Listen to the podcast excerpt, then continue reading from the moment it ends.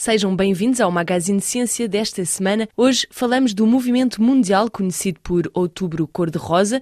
Nasceu nos Estados Unidos nos anos 1990 com o intuito de mobilizar a sociedade para a luta contra o cancro da mama. O cancro da mama é o tipo de cancro mais comum entre as mulheres, que representam 99% dos casos diagnosticados, mas a doença afeta também os homens. Luzimira João é presidente da Liga Angolana de Luta contra o Cancro. Foi ela própria diagnosticada aos 29 anos de idade e insiste na importância da detecção da doença, até porque a particularidade do tumor maligno ou cancro é que alastra para outros órgãos. Na verdade, o cancro é uma doença crônica, né?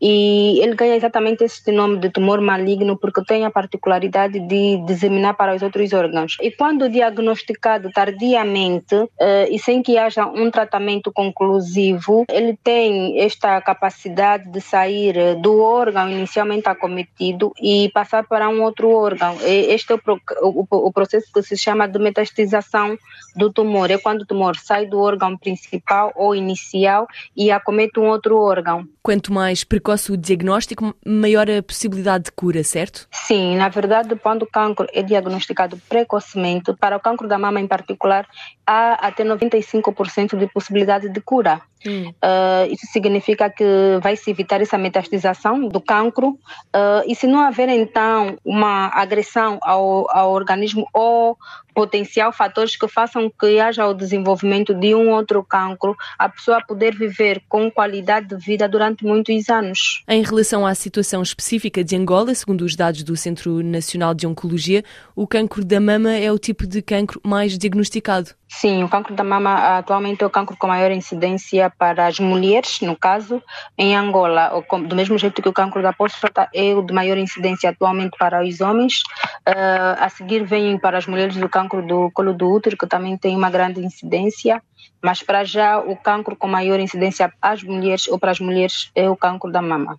Qual é o primeiro passo a fazer para lutar contra o cancro da mama? A prevenção, uh, na verdade a, prevenção que passa por uh, adotarmos um estilo de vida saudável, não só para o cancro, mas para todas as patologias, mas também nós podemos nos prevenir uh, fazendo o autoexame da mama, não para evitar o cancro, mas para na eventualidade de desenvolver a doença podermos ter um diagnóstico precoce que aumenta as chances de cura.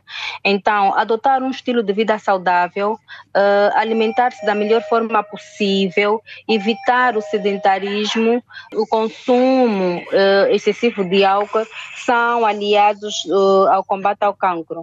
O tratamento depende não só do tipo de cancro da mama, existem vários tipos, como do nível de desenvolvimento ou a fase em que se encontra quando foi diagnosticado. Existem vários subtipos de cancro. Eu comecei com o processo cirúrgico, ou seja, fui, fiz uma biópsia primeiro para, para, para validação do resultado, depois fiz uma, uma cirurgia conservadora porque na altura uh, o tumor era muito porque acreditava-se que com uma cirurgia conservadora podia chegar à cura, mas depois de fazerem a avaliação patológica verificaram que tinha uma invasão intradutal e então eu fiz de seguida uma, uma, uma mastectomia total modificada, ou seja, a, a remoção total da mama, e oito ciclos de quimioterapia tinha indicação, porque já havia essa invasão intradutal, eu tinha 21 gânglios axilares e um dos quais era positivo, então eu tinha indicação para fazer radioterapia, que era um tratamento indisponível em Angola naquela altura. Luzimira João, que foi diagnosticada com 29 anos, conta as dificuldades pelas quais passou devido às lacunas de tratamento em Angola. Eu, a princípio, fui enviada médica para Portugal para fazer a radioterapia, mas por questões burocráticas, eh, tratar de documentos, de junta médica e tudo mais, levei muito tempo. E quando cheguei a Portugal, perdi o critério do tratamento. E não, até hoje, infelizmente, eu não fiz a, a radioterapia porque perdi a indicação deste tratamento, porque é um tratamento coadjuvante e existe um tempo limite entre, entre um tratamento e outro. Tinha indicação para fazer hormonioterapia, que, são, que é um tratamento que é um bloqueador de hormônios, e chegada à conclusão conclusão que, meu, que meus receptores tumorais eram negativos, então eu perdi também a indicação de dar seguimento ao tratamento e simplesmente sou seguida para controle oncológico há 12 anos, ou seja, há 11 anos, 12 anos de diagnóstico uh, e 11 anos que estou em controle oncológico. A sua história que nos conta revela uma série de complicações no setor oncológico angolano quando se trata de lutar contra um cancro da mama, é isso? Sim, é sempre complicado porque infelizmente não temos ainda todos os recursos para fazer face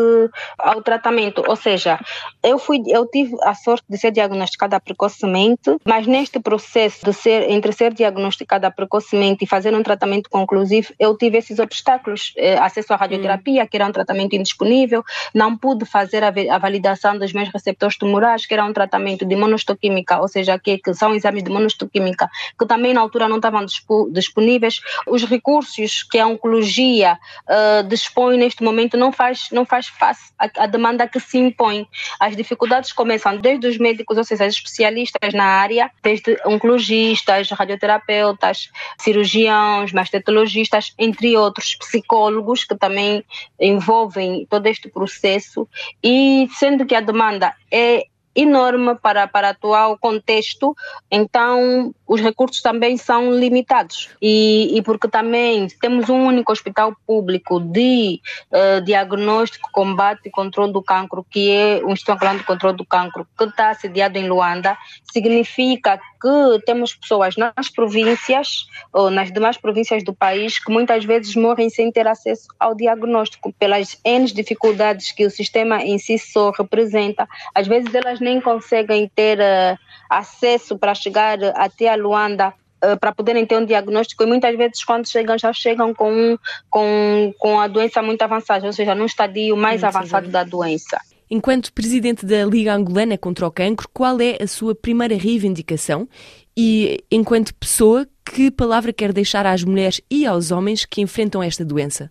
Pronto, enquanto eh, presidente da Liga Angolana contra o Cancro, meu apelo vai diretamente para o governo de Angola para chamar aqui a atenção sobre o que mais pode ser feito em prol da oncologia em Angola, uh, olhando já para aquilo que é o lema da OMS, unir pessoas e vozes para tomada de ações, com realce para a empatia, que muitas vezes também não se verifica dentro do nosso sistema de saúde em alguns momentos, uma legislação de proteção aos pacientes oncológicos, que também não, não vigora no nosso país, não faz parte das nossas leis ou da nossa Constituição.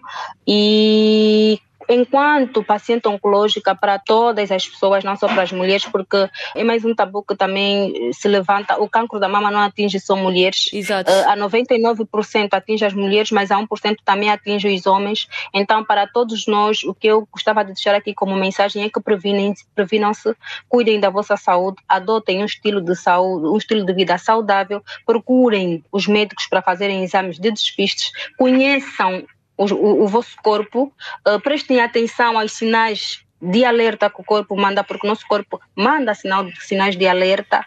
E para quem está cometido com a doença, dizer que a vida não termina com um diagnóstico. Independentemente de ser um processo muito sofrido, de ser um processo muito difícil, é possível também nós vencermos e viver com alguma qualidade de vida durante muito tempo. E aprender que a vida é um dia de cada vez e que nós podemos nos superar todos os dias, inclusive superando até aquilo que muitas vezes a medicina prevê ver. Porque muitas vezes nós vemos casos de pessoas que lhes é dado um mês, seis meses de vida, um ano e conseguem viver quatro, cinco anos. Hum. E em quatro, cinco anos de vida nós podemos acreditar e sonhar lutar para realizar novos sonhos e viver da melhor maneira possível.